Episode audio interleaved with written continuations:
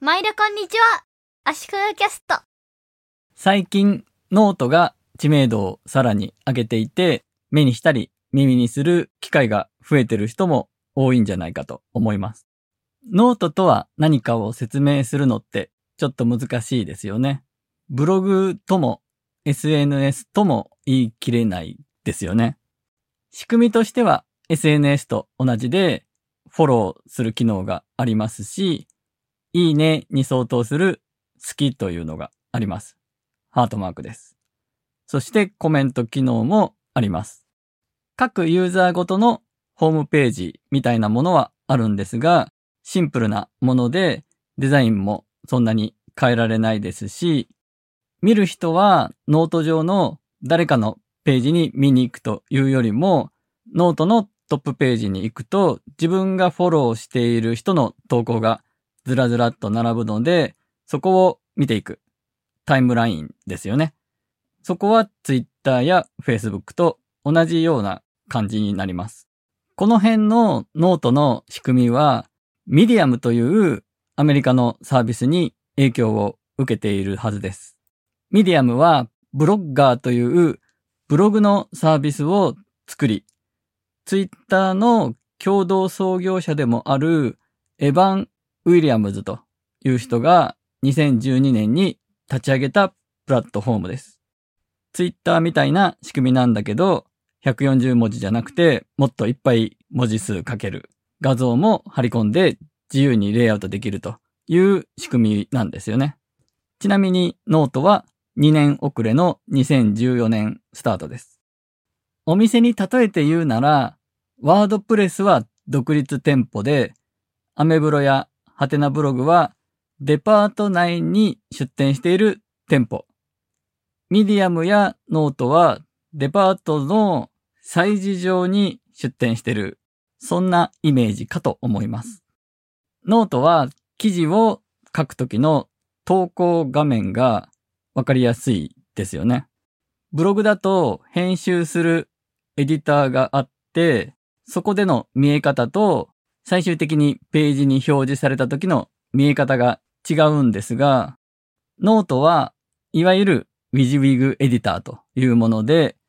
見たまんま編集してるものがそのまま最終的にページとして表示されるものになってます。このエディターですけども、これ、ミディアムに影響を受けてますね。テキストを打つか流し込むかして、テキストを選択すると、そこにピロッと上にメニューが出てきて、ボールドにするとか、見出しにするとか選べる。これはミディアムが発明した画期的な機能だったんですね。この操作感が素晴らしかったので、ノートをはじめ、Facebook のノート機能、Slack のポスト機能、Dropbox Paper、 Ameba Ownd のブログ機能とか、どんどんこのミディアム風のエディターを真似していったんですね。 WordPress の新しい Gutenberg というエディターもミディアム風のエディターらしいです。そしてノートの特徴としては、投稿者が収益を上げる仕組みがあることですね。記事には無料の記事と有料記事があって、有料にして自由に金額を設定できます。ここまでは無料で読ませて、この先は有料ですとできるところも買ってもらうためにはいい仕組みですよね。他にもノートは有料マガジン、サークルといった月額会費制の仕組みもあります。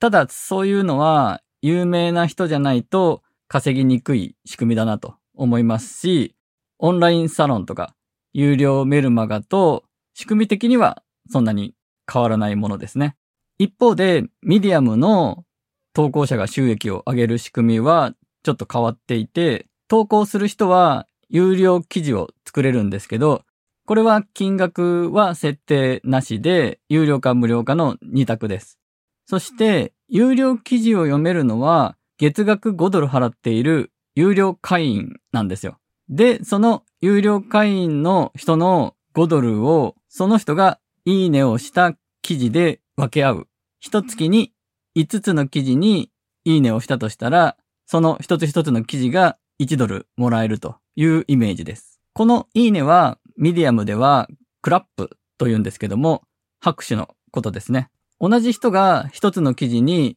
いくつクラップしてもいいんですよ。拍手ですから。なので、5つの記事にクラップしたとしても、1つの記事にいっぱいクラップしてれば、その記事にいっぱいお金が分配されるということで、なかなか面白い仕組みですよね。なお、無料ユーザーでも月に3本までは有料記事が読めるようになっているので、試し読みというか、この人がどんな記事を書いているのかというのは確認できるわけですね。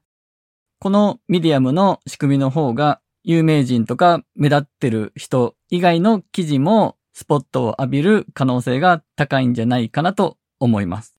今回はここまでです。